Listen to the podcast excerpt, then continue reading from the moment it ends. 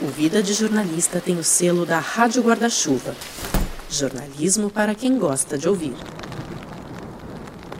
Oi, tudo bem? Deixa eu te pedir para imaginar uma cena.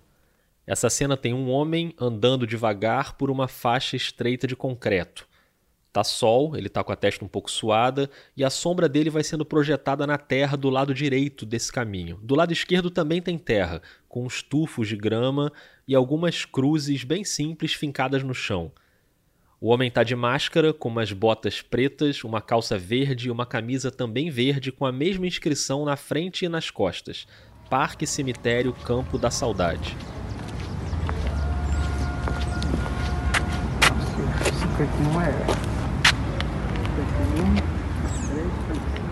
Esse homem trabalha como coveiro em Boa Vista, capital de Roraima, e ao longo desse episódio você vai entender por que, que ele estava andando devagar e contando os próprios passos.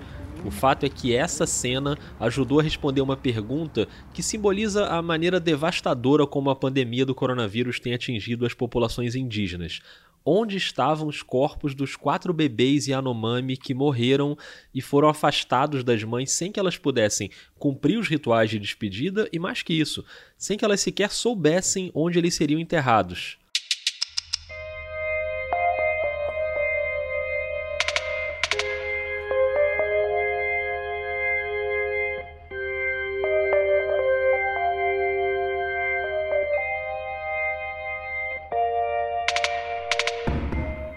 Eu sou o Rodrigo Alves, esse é o Vida de Jornalista e hoje a gente vai conhecer os bastidores de uma das reportagens mais importantes desde que a pandemia começou. A reportagem que localizou três bebês no cemitério particular de Boa Vista e o quarto bebê no Instituto Médico Legal da cidade. A gente está num país governado por autoridades que enxergam os indígenas como um obstáculo para o progresso, então foi o jornalismo que cumpriu esse papel tão importante. Esse processo começou com a gigante incansável Eliane Brum, que revelou para o mundo inteiro a dor dessas mães, numa coluna dela publicada no El País no dia 24 de junho, e depois com a Emily Costa, que fez o que uma repórter faz numa situação como essa. Ela foi atrás e embarcou numa busca que durou três dias até descobrir o paradeiro dos corpos e publicar a informação numa reportagem da agência de notícias Amazônia Real. Eu tenho a honra de receber a Emily aqui no Vida para contar pra gente como foi cada passo dessa busca. Imagina, na verdade a honra é minha, porque eu já acompanhava, já ouvi alguns podcasts, eu achei super bacana. Acho incrível o teu trabalho, eu acho muito legal. E eu fico muito contente, assim, de saber que eu posso colaborar de alguma forma, entendeu? A gente conversou por uma chamada de vídeo na noite de sexta-feira. A Emily estava em casa, em Boa Vista. Eu não sou daqui, eu sou de Belém, mas eu moro aqui há muitos anos, então eu me considero parte daqui já. Né? Aquela história, né, de muitas pessoas migrando para essa região na época. Meu pai decidiu vir para cá porque eu tinha um tio que também tinha vindo morar e ele falou: oh, "Eu tô em Roraima, que é super legal, aqui tá crescendo, tem muita oportunidade". E aí a gente migrou, né, para cá. A gente veio para cá, minha família veio. Meus pais depois eles voltaram para Belém, queriam que eu fosse, mas eu eu fiquei, eu falei, não, eu vou ficar aqui. E tô aqui. E tá fazendo jornalismo com uma boa experiência de redação. Eu trabalhei por alguns anos no G1, eu trabalhei seis anos no G1 aqui em Boa Vista. E nesse período no G1, a Emily cobriu muito a questão da migração venezuelana. Porque eu acompanhei o processo da chegada dos venezuelanos, não só como uma jornalista, como uma repórter, mas também como uma moradora daqui, né? Uma moradora dessa Aham. região de fronteira. Então eu testemunhei esse processo, eu fui parte desse processo. E nisso ela já conhecia a Amazônia Real, que é uma agência de jornalismo investigativo que cobre as questões da Amazônia e tem correspondentes em vários estados, uma agência pilotada pela Elaíse Farias e pela Kátia Brasil. Se você ouve o Vida desde o começo, você vai lembrar que a Kátia tem um episódio aqui, é o número 6 de setembro de 2018. Já está na hora de gravar outro episódio com a Kátia, né?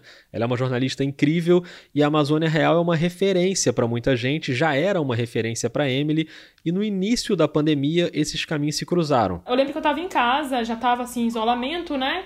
E aí a Kátia me ligou e falou assim: Você queria trabalhar com a gente? Pois é, chegou a hora.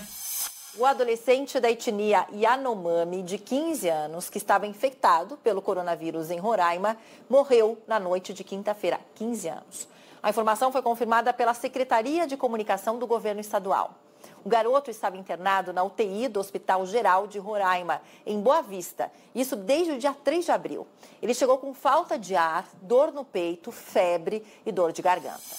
Esse adolescente era o Alvanei Chirichana. Ele morava numa comunidade indígena chamada Boqueirão, em Alto Alegre, um município no noroeste do estado, e foi uma notícia de muita repercussão por lá. Hoje nós, Yanomami e Ecuana, estamos muito tristes. Primeira vez jovem Yanomami foi o óbito Covid-19. Por isso, Esse é um depoimento do Dário Copenaua para a Amazônia Real depois da morte do Alvanei que está aproximando aqui no estado de Roraima e também essa doença vai entrar no nosso território Yanomami. Isso é muito preocupado. O Dário segue os passos do pai, ele é o filho mais velho do Davi Copenaua, que é um líder Yanomami conhecido no mundo todo, um dos responsáveis pela demarcação do território Yanomami em 1992. E o Davi, ainda muito jovem, ele viu parte da sua população ser dizimada por epidemias levadas pelos brancos, como a gripe e o sarampo nos anos 50 e 60. Então, o Dário, filho dele, sabe muito bem o que significa a chegada do coronavírus e a invasão das terras Yanomami por milhares de garimpeiros que levam doenças, que contaminam os rios com mercúrio. É uma situação que está fora de controle. Essa situação dos garimpeiros é muito preocupante, né? Esse é o Dário falando numa live do Instituto Socioambiental no início de junho. Os Yanomami estão sofrendo bastante de ameaça de morte, esses várias doenças que estão impactando, né? As doenças de malária, doença de tuberculose e também um prejudicando a vida do povo Yanomami como como todo, né? Na terra Yanomami. Então, e o Dário teve tá... agora recentemente em Brasília para conversar com o vice-presidente, o general Hamilton Mourão. Mourão prometeu resolver o problema, mas enfim, como eu falei, não é um governo que está ao lado dos indígenas então a sociedade tem que ficar em cima mesmo. Tem uma petição online no site foragarimpo.foracovid.org.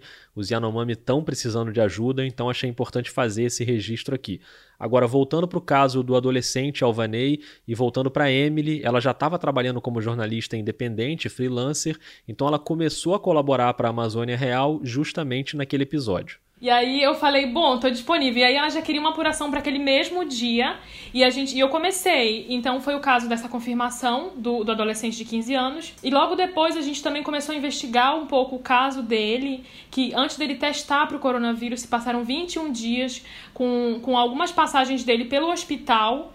Foram quatro passagens pelo hospital, incluindo uma que teve alta médica. Então a gente já entrou, eu já entrei na Amazônia Real na cobertura do coronavírus aqui em Roraima, especialmente, né? E aí quando eu digo que a Kátia Brasil é uma super jornalista, não é surpresa nenhuma a preocupação dela não só com a apuração, mas também com a segurança dos colaboradores no meio de uma pandemia sempre olhando para esse lado humano. A primeira coisa que antes dela me pedir para ir atrás, ela falou: "Você tem como ter cuidado na sua casa? Tem alguém do grupo de risco?"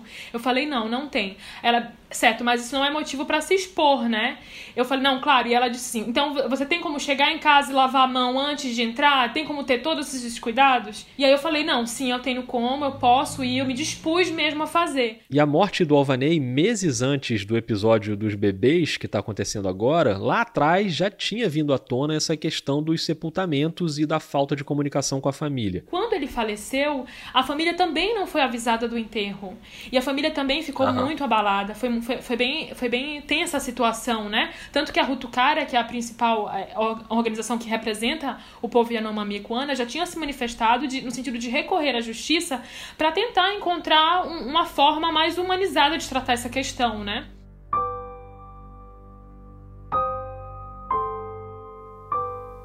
não dá pra gente entender toda a gravidade desse caso dos bebês se a gente não entender o que significam para os Yanomami os rituais de despedida.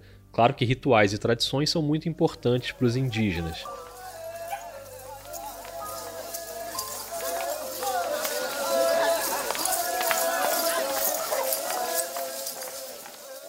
Esse som que você está ouvindo, por exemplo, é um encontro de xamãs Yanomami em 2013 na missão Catrimani, em Roraima. O registro está no canal do Instituto Socioambiental no YouTube.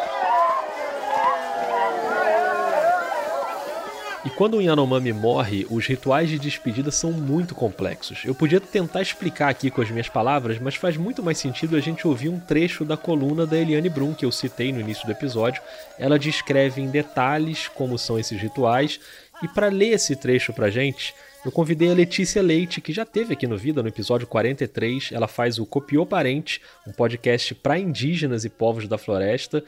Eu já citei a Letícia várias vezes aqui no Vida, então é uma honra recebê-la de novo e ouvir na voz dela esse texto da Eliane Brum.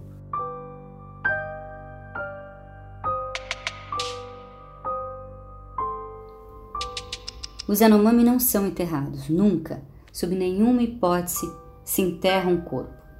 Os corpos são cremados e há um longo ritual para que o morto possa morrer para si e para a comunidade. Os Yanomami não são indivíduos, como um branco que vive no Brasil, na Espanha ou nos Estados Unidos. Um Yanomami se compreende como parte de uma comunidade e se entrelaça com várias dimensões de mundo visíveis e invisíveis em relações mediadas pelos xamãs. Os rituais de morte devem ser seguidos em todos os detalhes e levam meses e até anos para se concluírem.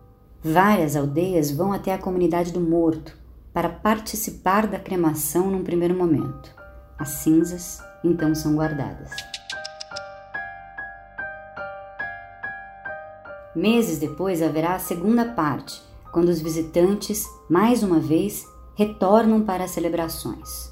O morto então será lembrado em seus feitos, em suas desavenças, em todas as marcas importantes de sua trajetória. Será lembrado para então poder ser esquecido, suas marcas serem apagadas e a comunidade seguir adiante. No último ato, as cinzas dos mortos são diluídas em mingau de banana para que aquele que morreu se dissipe no corpo de todos. O ritual faz o morto morrer também como memória, para que os vivos possam viver se o ritual não for realizado, o morto não poderá ser esquecido e nem se deixará esquecer, o que provoca muito mal a seus parentes e a toda a comunidade. Enterrar o corpo de um morto é um horror absoluto para o povo Yanomami.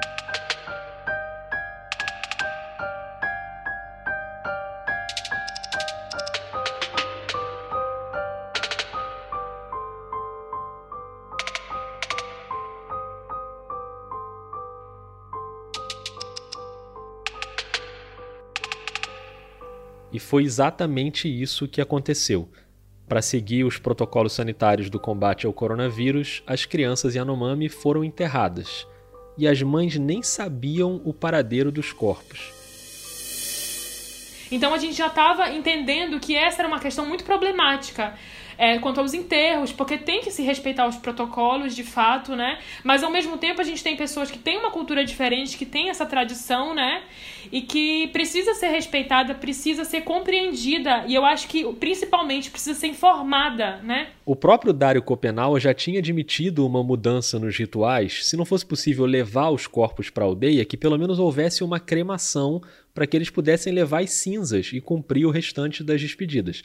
A Amazônia Real já estava atenta a essa questão dos sepultamentos. É, a gente já tinha dialogado e conversado no sentido de, de começar a entender onde estavam sendo enterradas as pessoas, os indígenas, né, que estavam morrendo de coronavírus, onde estavam sendo os sepultamentos. Então a Cátia já tinha pedido para eu ficar monitorando essa questão, né? E aí saiu o texto da Eliane Brum. O Brasil inteiro parou para ler aquela reportagem, né? E o Brasil inteiro pôde perceber a dor daquelas mães.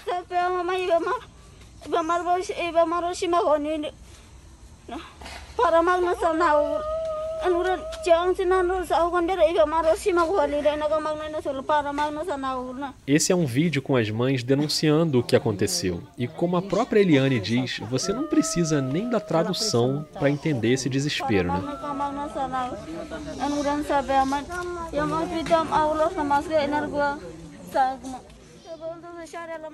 Essas mães, como a Eliane Brum explica logo no início do texto dela, são mulheres Sanoma, que é um grupo da etnia Yanomami, elas não falam português, e no mês de maio, elas e os bebês foram levados da aldeia no interior da floresta amazônica para o hospital em Boa Vista com suspeita de pneumonia. As crianças teriam sido contaminadas pelo coronavírus dentro do hospital e morreram. Duas mães também pegaram Covid e ficaram se recuperando na Casa de Saúde Indígena, a CASAI, sem saber para onde tinham levado os corpos dos filhos. A denúncia do El País teve uma repercussão muito grande e a questão passou a ser descobrir onde estavam as crianças. Aí a gente volta para Emily. E aí a gente pensou, bom, eu tô aqui, eu tô aqui em Boa Vista, eu posso tentar investigar e correr atrás dessa história. Então a gente viu que tinha ali um desafio que era de procurar uma resposta, que se o poder público tava, não estava dando essa resposta, a gente se propôs a correr atrás dela, né? Na Amazônia Real, a Cátia Brasil começou a fazer as entrevistas em Manaus, falou com o Dário Copenau para entender melhor a situação e em Boa Vista a Emily estava pronta para partir numa busca que ia durar três dias até descobrir onde estavam aquelas crianças. Antes de saber como foi essa busca, uma pausa bem rápida para eu te dar dois recadinhos. Primeiro que eu já planejei como vai ser o Vida de Jornalista até o fim do ano, como eu vou tentar fazer. A segunda temporada vai ter mais de 16 episódios, vai até o episódio 80 e vai terminar no fim de setembro. Aí tem um intervalo em outubro e novembro e o podcast volta em dezembro com uma série especialíssima em cinco capítulos. Não posso adiantar ainda qual é o tema, mas acho que vocês vão gostar. Sendo que o último capítulo vai ser publicado na noite do Réveillon. E aí depois, em 2021, se ainda existir mundo em 2021, vem a terceira temporada e mais uma leva da série Memórias. Combinado? O segundo recado é sobre os podcasts da Rádio Guarda-Chuva. O Finitude e o Escafandro estão num recesso agora, no mês de julho, mas o Budejo segue na ativa e o Põe na Estante também. É sobre o Põe na Estante que a Gabriela Maier chega agora para dar uma dica. Oi, Gabi. Oi, Rodrigo. Oi, ouvintes. Um prazer estar aqui com vocês mais uma vez. Estou ansiosa, viu, Rodrigo, para continuar ouvindo aqui a sua conversa com a Emily, saber mais dos bastidores dessa reportagem tão importante. Então, você bem breve, só deixar um convite para que os ouvintes escutem também o episódio do Põe na Estante, que sai na sexta-feira, dessa vez falando sobre o livro Serpentário do paulistano Felipe Castilho, que inclusive fez a gentileza de responder algumas perguntas que também fazem parte do episódio. É um livro com um pezinho na fantasia, um gênero que eu não tenho muito costume costume de ler, então aprendi muito tanto na leitura quanto na conversa. Vão lá ouvir a partir de sexta.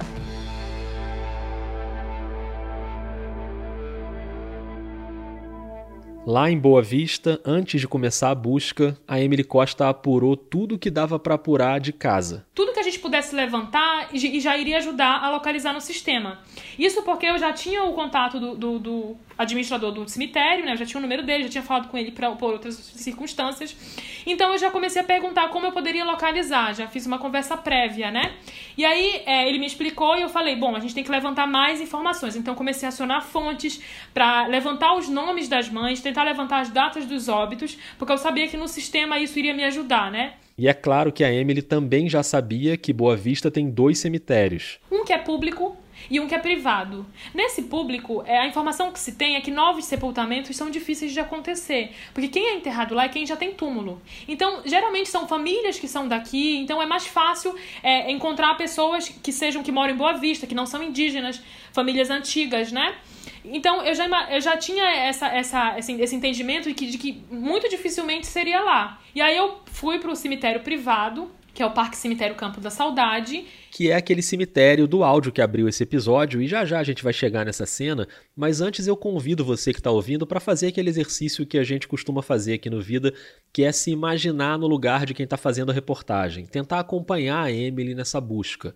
Então, Emily, ajuda a gente primeiro contando o que é que você levou de material de trabalho. Basicamente foi meu bloquinho inseparável, É, o álcool em gel, um pote bem grande de álcool em gel.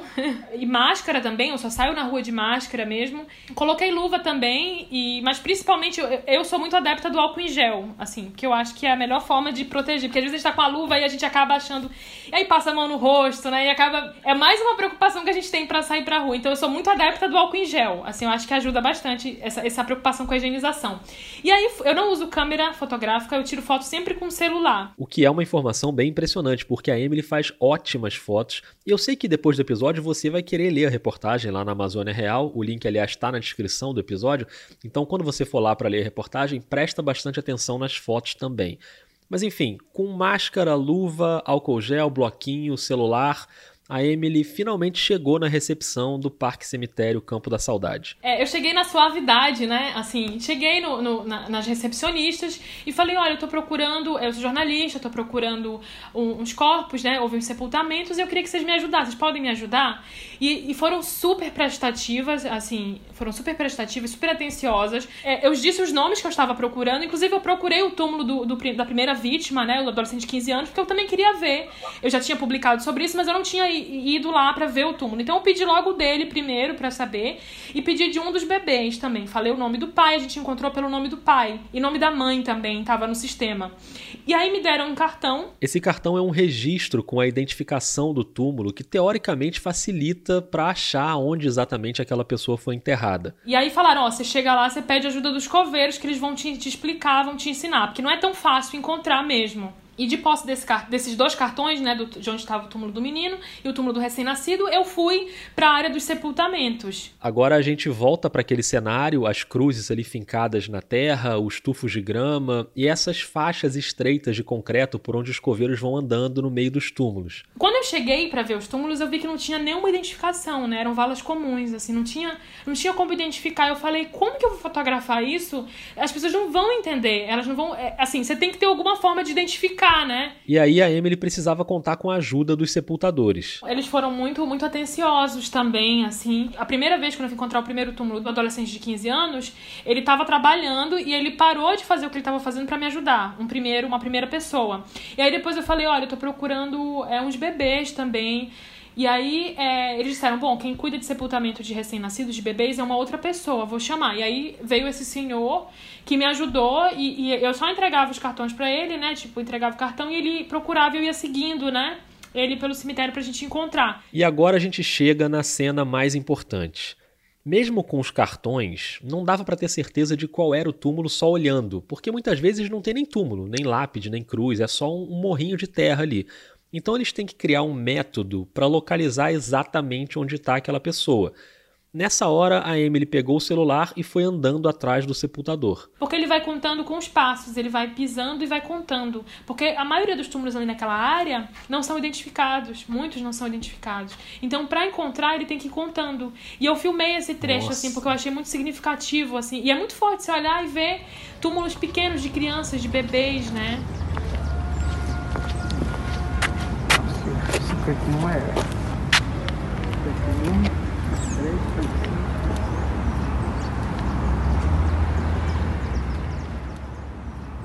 Quando o coveiro contou os passos e encontrou aquela localização, veio outro desafio que era fazer a foto de um jeito que desse para identificar no meio daquela faixa de terra ali exatamente onde tinha sido enterrado o bebê. E aí eu fiquei pensando, eu falei pro, pro, pro senhor que trabalhava, eu falei, o senhor pode apontar para mim onde tá?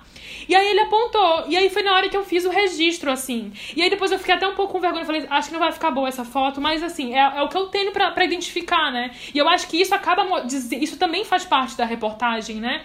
Essa questão do, da morte e do e assim, de ser difícil encontrar o túmulo mesmo, porque era, é era o, sentimento das mães nem sabiam onde estavam, né? A foto que a Emily achou que não ficaria boa é a foto que abre a reportagem, uma imagem muito impactante com o sepultador olhando para a câmera de máscara e apontando para o chão para um pedaço de terra.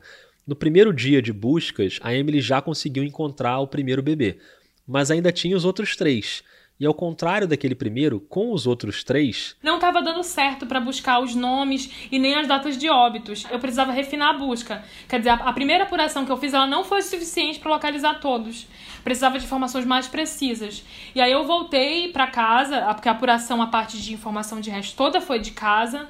E aí comecei a falar com mais pessoas, tentar descobrir, levantar mais informações. E aí voltei lá no outro dia, mesmos cuidados também de, de, de, de né, para não, não, não, não só não pegar a doença, como também não transmitir, né? Então, claro. mais, mais, aí fui de novo para essa busca e consegui localizar é, mais, mais corpos, né? Nesse segundo dia de buscas, a Emily achou mais dois, o segundo e o terceiro, no mesmo cemitério, mas ainda faltava. Faltava encontrar um bebê, que ele não estava no sistema. E, ah. eu, e aí eu, eu, eu tinha falado com uma outra fonte que me disse que, que, me sugeriu que provavelmente estaria no IML. Então, ainda no sábado, segundo dia das buscas, no fim da tarde, a Emily foi para o IML e a reportagem também tem uma foto da recepção, então você vai conseguir imaginar bem como é que foi essa chegada. Era uma recepção pequena, com um funcionário de máscara preta atrás do balcão e no canto, no alto, uma TV que estava ligada no caldeirão do Hulk. Na frente do balcão, para manter o distanciamento do funcionário, eles armaram uma estrutura improvisada com dois cabos de vassoura prendendo uma fita, dessas fitas amarelas da polícia, sabe, de cena do crime, com um papel branco pendurado no meio, escrito limite máximo. Foi até ali que a Emily se aproximou para tentar descobrir se o quarto bebê estava no IML. E aí a primeira pessoa que me atendeu falou assim: a gente, eu acho que tá aqui, mas eu não posso te confirmar com certeza, porque a pessoa que sabe não tá hoje no, no plantão, né? Não tá trabalhando hoje. Então eu te aconselharia voltar. Mas ela já me deu uma confirmação inicial, assim, não, não o suficiente para que eu publicasse. Está aqui, né? Eu precisava ter aquela certeza. E aí, como voltando a cidade é pequena, né? Eu conhecia outra pessoa de quem a quem ela se referia, então já mandei uma mensagem e falei, expliquei que eu tava procurando. E a pessoa também me falou: olha, eu acredito que tá sim, mas eu não posso te dar certeza. Eu preciso tá lá pra, pra checar. E aí, me, e por um acaso, essa mesma pessoa ia trabalhar no outro dia lá, no, no IML, né?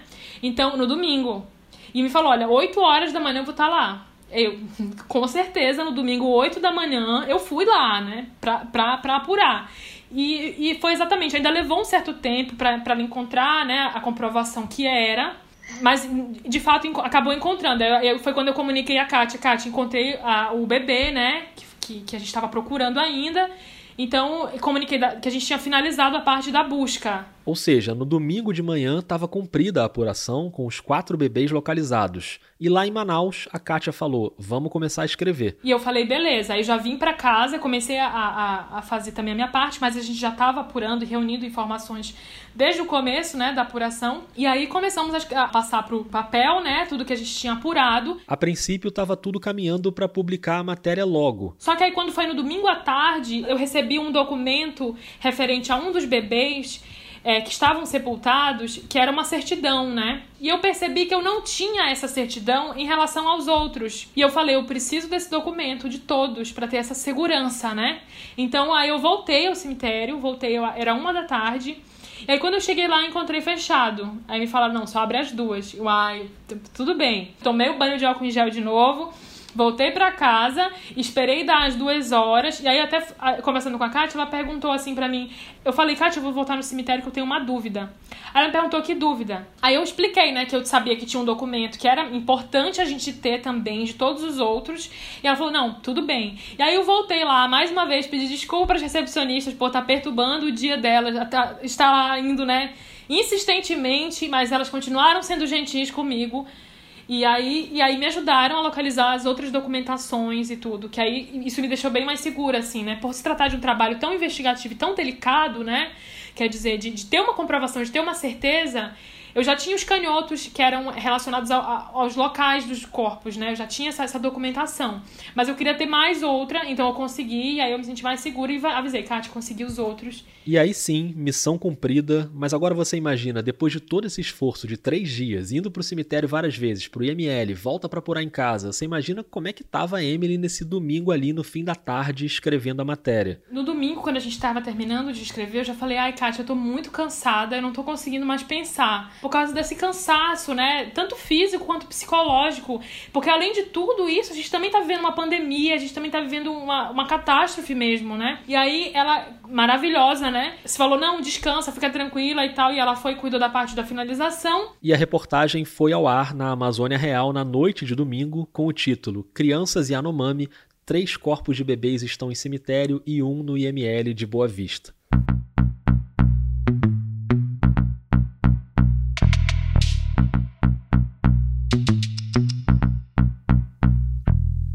Próprio domingo à noite a matéria começou a repercutir, mas principalmente na segunda de manhã. Foi uma repercussão muito, muito grande mesmo. E eu acho que foi um, foi um alívio, né? De trazer um esclarecimento, assim, e de saber que fiz parte disso. E eu sei que é, eu sozinha não teria feito isso, essa investigação. Foi muito importante ter uma pessoa a mais é, com quem consultar, com quem trocar ideia, com quem saber, não, será que a gente pode ver isso? E ouvir tal pessoa, sabe? Foi, foi um processo de construção mesmo, bem. de muito, muita parceria de trabalho. E tem também o efeito prático da reportagem, porque os corpos foram localizados, o que era muito importante, mas o drama das mães não termina aí. E o primeiro efeito aconteceu logo depois porque o corpo do bebê que ficou todo esse tempo no IML foi devolvido para que a mãe pudesse fazer na aldeia todos os rituais de despedida. Uma decisão óbvia até porque esse bebê não estava contaminado. Não era um bebê contaminado por Covid, e isso desde o começo eu soube no IML porque eu, eu não sabia a causa da morte ainda, mas eu perguntei, bom, mas por que, que o bebê está aqui? Aí ela falou, olha, eu posso te garantir que não é Covid. Porque se fosse, não estaria aqui o corpo. E aí, é, o corpo foi devolvido essa semana, né? E a gente descobriu, apurando um pouco mais, porque depois eu ainda voltei no IML, terça-feira de manhã. E aí a gente viu que o corpo tava lá há, há dois meses, né? Por falta de voos. O documento que, que pedia a conservação do corpo dizia que estavam faltando voos para levar o corpo para a terra indígena. A mãe já tinha regressado para a comunidade. E assim, as comunidade, a comunidade estava pedindo o corpo para fazer o ritual, porque tem essa, esse, esse significado, essa importância para eles. A gente precisa entender isso isso, né? E aí o corpo foi, de, foi devolvido essa semana, foi entregue para a mãe para os rituais. No caso dos outros três que estão no cemitério, aí o processo é bem mais complexo, porque pelos protocolos de segurança você só pode desenterrar depois de três anos, no caso de adultos, ou dois anos, no caso dos bebês, ou então por uma medida judicial. A situação está sendo acompanhada pelas autoridades agora, no sentido de tentar encontrar um, uma, uma decisão comum, né? um protocolo comum que possa ser adotado mas a princípio não tem essa, assim, que, eu tenha conhecimento, não tem essa possibilidade justamente por conta da, da do coronavírus, né? Por conta da, da doença, para evitar a contaminação, para não colocar em risco a vida das comunidades, né? É uma situação muito delicada, claro que tem que haver todo o cuidado para não levar o vírus para as comunidades e ao mesmo tempo respeitar as tradições. Como eu falei mais cedo, o próprio Dário Copenaua fala isso na coluna da Eliane Brum. Ele diz: "Queremos que possa haver uma higienização dos corpos ou se isso não for possível, que eles sejam cremados, então poderemos levar as cinzas para as aldeias. Mas logo em seguida a Eliane lembra que não existe crematório em Boa Vista e como ela diz no texto, aspas, parece também não haver vontade de compreender o drama dos indígenas numa sociedade em que impera o racismo contra os povos originários. Fecha aspas.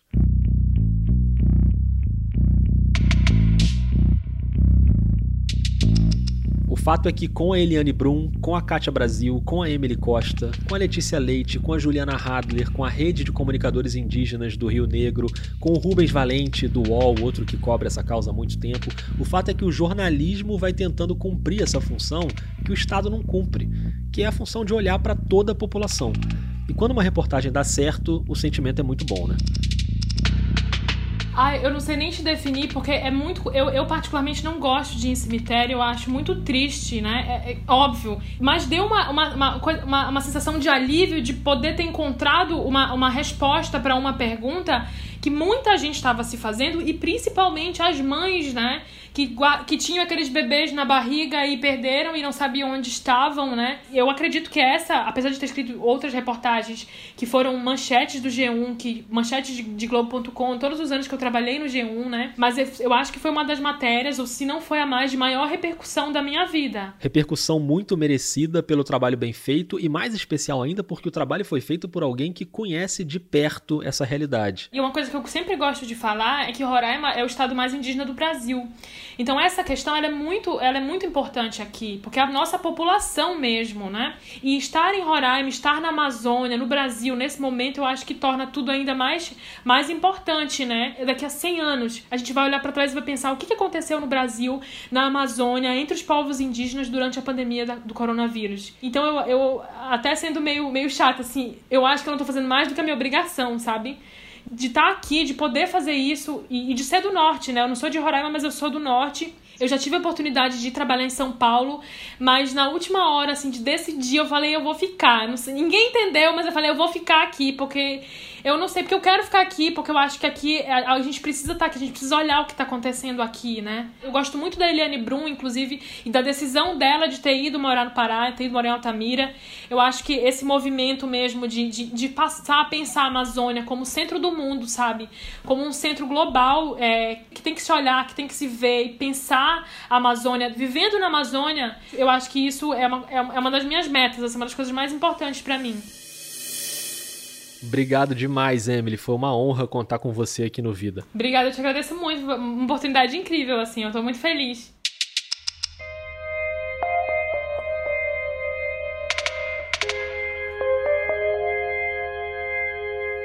A gente é que fica feliz de ouvir e para ficar mais feliz ainda, eu já aviso que vai ter mais Emily nas redes sociais do Vida ao longo da semana, com trechinhos inéditos do papo, da Emily falando sobre outras coberturas, como a da migração venezuelana em Roraima, por exemplo. E olha, ela passou por uns apuros.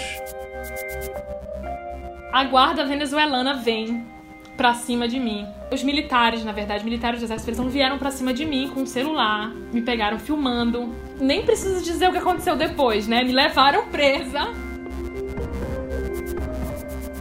Se você quer ouvir essa história, se liga no Twitter e no Instagram do Vida, é a mesma arroba, vida jornalista, eu vou postando por lá.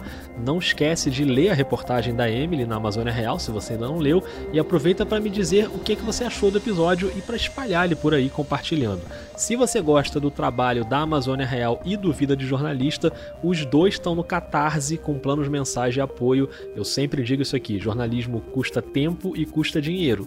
Então, se você considera apoiar um projeto de jornalismo, dá uma olhada lá nos planos. O Vida também está no aplicativo PicPay, se for mais fácil para você.